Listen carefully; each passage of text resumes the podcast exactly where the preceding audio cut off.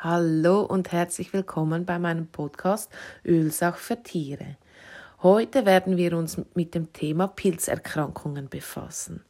Es wird wohl eher eine kürzere Podcast-Folge sein, aber mir ist das Thema sehr wichtig, weil es kommt jetzt dann im Frühling, Sommer wieder zu vermehrten Pilzinfektionen, da unsere Tiere wieder mehr im Wasser sein werden und sie dort unter Umständen auch eher mal zu Pilzen neigen können. Wieso dass das so ist und mit welchen Ölen, dass du dies behandeln kannst, wenn es denn passieren sollte, erfährst du in den nächsten Minuten.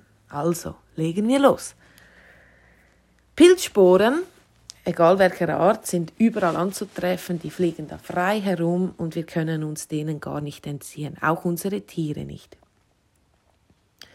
Kommt es zu einer Pilzerkrankung, können wir in der Regel davon ausgehen, dass etwas mit dem Immunsystem nicht ganz in Ordnung ist. Äh, entweder ist es schon durch etwas anderes stark belastet oder einfach gerade nicht auf seiner Höhe. Weil ein gesundes und intaktes Immunsystem kommt wirklich gut mit den frei herumfliegenden Pilzsporen zurecht. Weil eben, die sind immer und überall anzutreffen. Wenn dann aber eben was nicht in Ordnung ist mit dem Immunsystem, so können sich die Pilzsporen ansiedeln und es kommt zu einer Pilzinfektion. Die wird im Fachjargon auch Dermatomykose genannt. Ja, wie zeigt sich denn so eine Pilzinfektion? Das ist von Tier zu Tier immer ein bisschen unterschiedlich, aber man und auch von Pilzart zu Pilzart, aber wir können grundsätzlich festhalten, wenn du feststellst, dass es runde Hautirritationen sind, die sich unter Umständen auch ziemlich schnell ausbreiten können, eine Wölbung, Erhöhung der betroffenen Hautpartie ist oder ein je nachdem unterschiedlich ausgeprägter starker Juckreiz vonstatten geht, das Fell an dieser Stelle ausfällt äh, oder sogar die Stellen dann auch verschorfen, dann kann man in den meisten Fällen davon ausgehen, dass es ein Hautpilz ist. Es gibt aber noch äh, der Candida-Pilz, der in den Ohren sich ansiedelt. Äh, Hunde sind da sehr oft davon betroffen, eben genau in den Sommermonaten. Da gehen die Hunde baden, haben Wasser in den Ohren. Man trocknet die Hunde zwar nach dem Baden ab, aber ja, die, das Wasser in den Ohren ist zum Teil sehr tief. Und dann legen sie sich nach dem Badeplausch ins Hundekörbchen, legen sich aufs eine Ohr, es kommt kein Sauerstoff ran, es kann nicht trocknen. Und so kann es sehr schnell zu einer Infektion, also zu einer Pilzinfektion im Ohr kommen.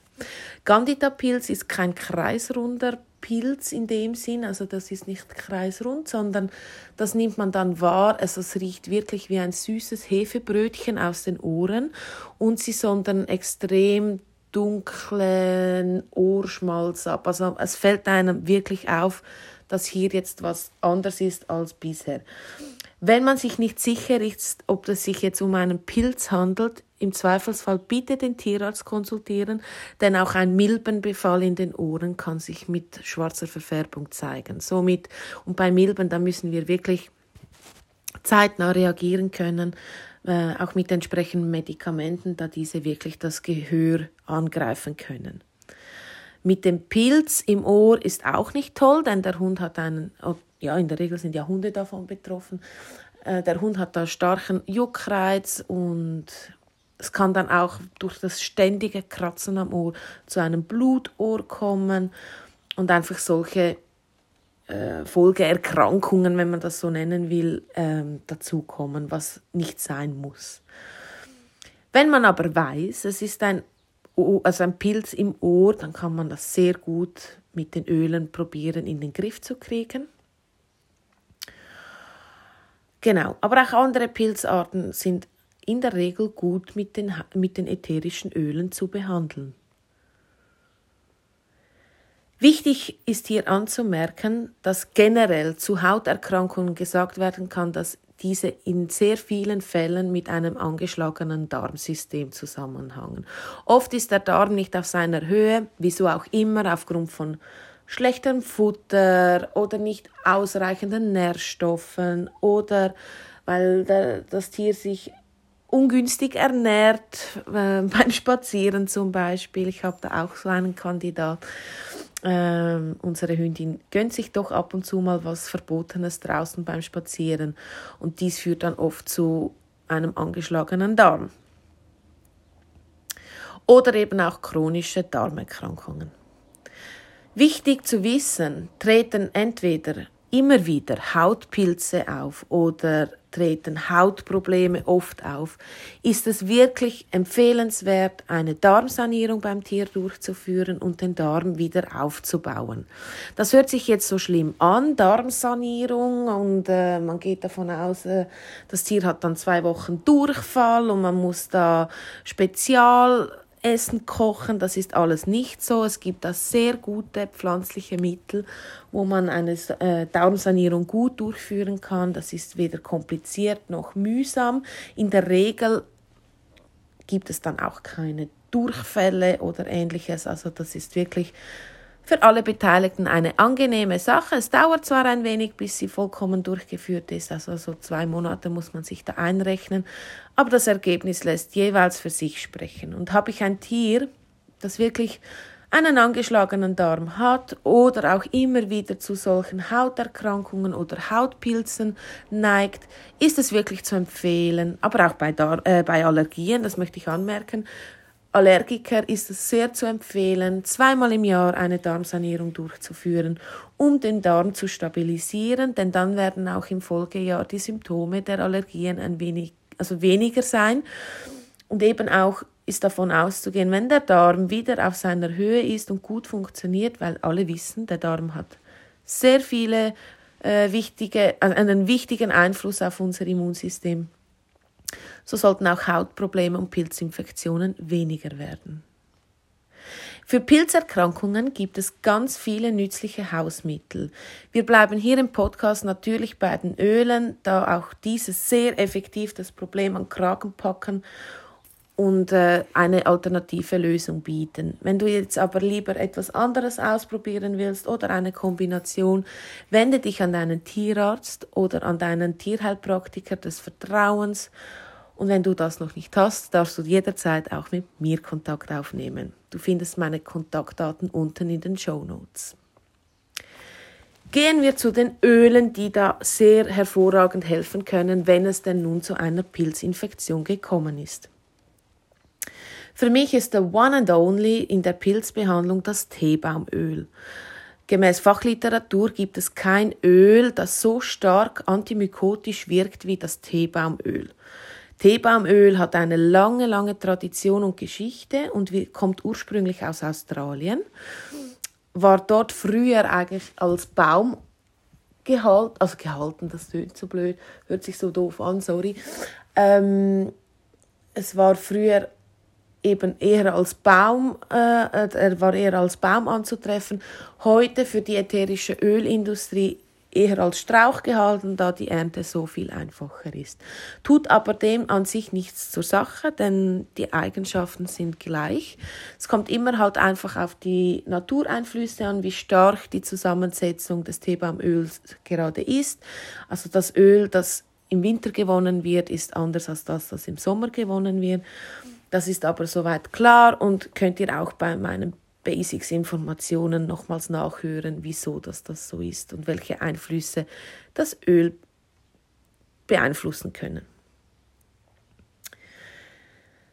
Das Teebaumöl wird seit ewiger Zeit von den Aborigines für seine vielseitig wunderbar einsetzbaren Möglichkeiten geschätzt. Also es ist nicht nur für äh, Hautirritationen zu verwenden, sondern es ist auch noch stark antibakteriell zu verwenden. Man kann es für Wundinfektion, also Wundinfektionen einsetzen.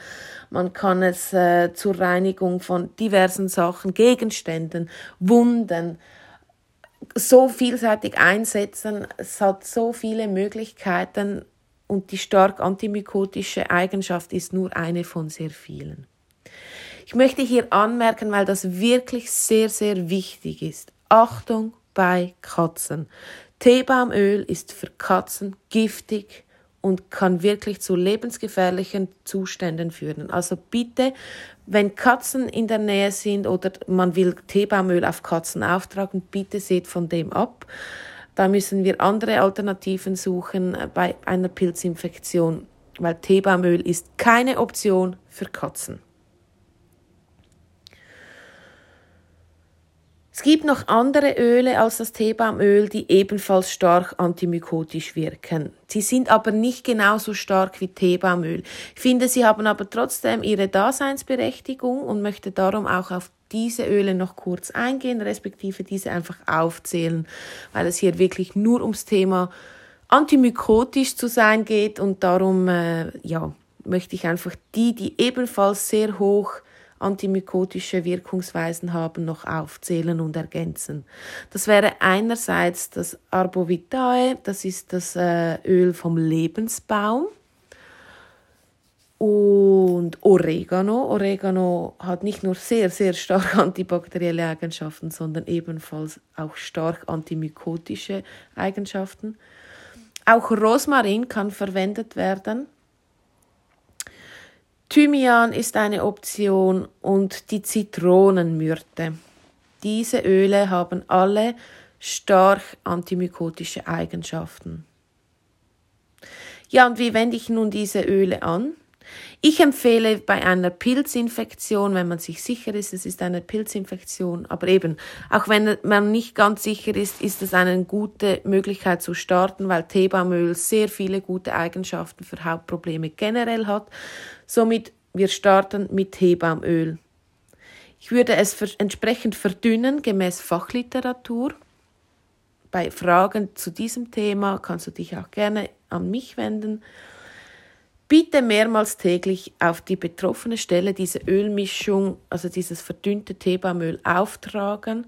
Und zwar nicht so, dass es wirklich trieft und tropft, sondern wirklich einfach mit einem Wattebausch oder einem nassen äh, Lappen, also mit dem Lappen tränken und dann das so auftragen, aber nicht so mit dem Öl richtig beträufeln, sondern einfach abwischen. Und das macht man so lange, bis man von der Pilzinfektion nichts mehr sieht und dann plus drei Tage. Das heißt, wenn ich jetzt das regelmäßig gemacht habe, ich sehe bei meinem Hund oder bei meinem Pferd den Pilz nicht mehr, sagen wir, heute habe ich festgestellt, heute ist jetzt alles weg, dann mache ich das heute noch für drei Tage weiter. Das ist so, weil Pilze sind ein bisschen trügerisch vermeintlich sieht man nichts mehr, da geht man davon aus, das Thema ist durch. Aber wenn man dann aufhört, dann ist die Pilzinfektion in der kürzester Zeit wieder zurück. Somit bitte jeweils, wenn ihr an dem Tag, wo ihr feststellt, ah, jetzt ist es wahrscheinlich vorbei, noch weitere drei Tage das Öl auftragen. Wir wollen ja nicht, dass alles umsonst war und das Ganze wieder von vorne losgeht. Dann kommen wir noch zu einem Praxisbeispiel.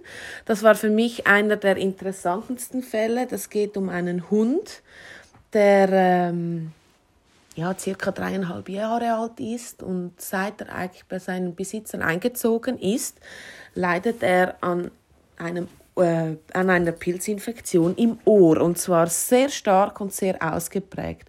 Es war für mich ein klassischer, als ich es gerochen habe an der Nase. Es war für mich ein klassischer Ohrenpilz. Dieser Hund wurde auch schon diverse Male beim Tierarzt für dieses Thema vorgestellt. Und äh, natürlich hat er dann vom Tierarzt die entsprechenden Mittel bekommen. Diese Mittel gegen den Pilz im Ohr haben jeweils das Leiden noch verschlimmert. Also die Infektion wurde dann noch mehr. Eigentlich völlig untypisch. Dieser Hund hat noch viele andere Themen. Und äh, es wäre natürlich eine Darmsanierung angebracht, werden wir dann irgendwann zu seiner Zeit machen, wenn er stabil genug ist mit den anderen Themen. Wichtig war jetzt mal primär, dass wir ihm diesen elenden Juckreiz nehmen konnten. So habe ich äh, mit der Besitzerin vereinbart, dass sie einfach mehrmals täglich mit Teebaumöl dieses Ohr reinigen. Und bei Ohrpilzen ist es sowas von wichtig, dass das Öl nicht in das Ohr läuft. Das heißt, auch da wieder ein Wattebausch oder ein Lappen mit dem Öl benetzen, aber nicht so, dass es tropft oder trieft, sondern dass man einfach das Öl am, am Wattebausch oder am Lappen hat, das gut reinigen kann, aber nichts davon nachher feurige Tropfen ins Innenohr laufen können. Das ist sehr, sehr wichtig zu beachten. Aber an sich, wenn man es gut ausdrückt, kein Problem. Sie hat das gemacht, sie hat das wirklich äh, täglich haben sie da das Ohr von diesem Hund geputzt und eigentlich in einer sehr kurzer Zeit mir schon die Rückmeldung gegeben, dass das massiv besser wird. Was für mich so erfreulich war und es kam so weit, dass es gar nicht mehr nach Pilz roch in diesem Ohr und auch nichts mehr vermeintlich zu sehen war. Dieser Hund neigt generell zu sehr dunklem Ohrenschmalz, denn die Farbe von Ohrenschmalz bei Hunden ist sehr individuell und kann sehr, sehr dunkel sein von Natur aus. Aber wichtiges Indiz ist immer eben dieser süße Hefegeruch im Ohr. Das ist ein gutes Indiz, dass es sich da um einen Pilz handelt. Denn Pilze eben, die ernähren sich dann eben auch von, von bestimmten Sachen wie, also die nähren sich, wenn, wenn zum Beispiel süße Sachen dazu kämen oder eben auch fettige Öle. Aber durch das, dass wir mit Teebaumöl arbeiten und nicht in Massen, sondern wirklich nur mit wenig dosiert, können wir so den Pilz eliminieren. Für mich war die Geschichte ein wirklicher Erfolg, denn dieser Hund hat wirklich seit langer Zeit an diesem Thema gelitten und wir konnten ihm so jetzt nun schon massiv eine Besserung bringen.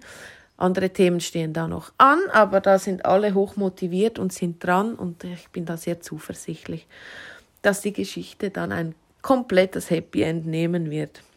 Ich hoffe es zumindest für ihn und bin sehr bemüht, für ihn die beste Lösung zu finden. Genau. Hauptsache die Ohren haben wir schon mal hingekriegt. Ich finde, das ist ein Riesenerfolg. Und ähm, ja, dann sind wir eigentlich bereits am Ende. Ich habe vorher noch kurz nachgeschaut, es sind keine Hörerfragen eingetroffen. Mir ist auch bewusst, die letzten zwei Male waren die Themen sehr schwer und nicht jedermanns Geschmack. Darum geht es jetzt. Ab jetzt haben wir die schweren Themen hinter uns. Jetzt gehen wir wieder dem Alltag nach und somit sind wir bereits wieder am Ende dieser Podcast-Folge. Ich danke euch vielmals fürs Zuhören, für das Interesse und stehe bei Fragen jederzeit gerne zur Verfügung. Alle relevanten Kontaktdaten findet ihr in den Show Notes und ich freue mich sehr auf eure, eure Kontaktaufnahme oder einfach, dass ihr diesen Podcast hört und allenfalls auch teilt mit Leuten, wo ihr denkt, dass es ebenfalls ein Thema für sie sein könnte und wünsche euch eine gute Zeit und bis zum nächsten Mal. Bis bald. Tschüss zusammen.